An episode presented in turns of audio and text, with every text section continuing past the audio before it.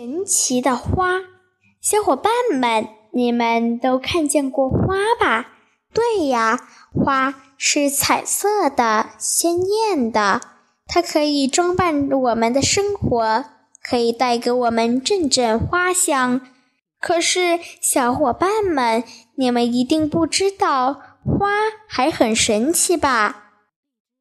有一天。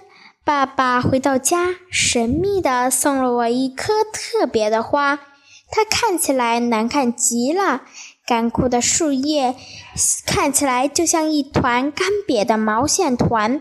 我看了以后，大声地说：“这哪是花呀？”爸爸却微笑着说：“你可不要光看外表下就下结论呀，你把它放在水里试试。”听了爸爸的话，我将信将疑地把这朵花放在了水里。过了半个小时，它居然开展开了。展开后，像一朵开盛开的莲花，叶子像金色的皇冠。爸爸说：“如果你继续泡一段时间，它的叶子就会变成翠绿色的，像新鲜的一样。”我听了爸爸的话，受到了鼓励一样，把它继续放在水里泡着。你别说，过了一天，这个花就完全盛开了。翠绿的叶子带给了我绿色的希望。虽然没有浓郁的香味，但仔细闻，一点点清香还是很好闻的。这到底是什么花呀？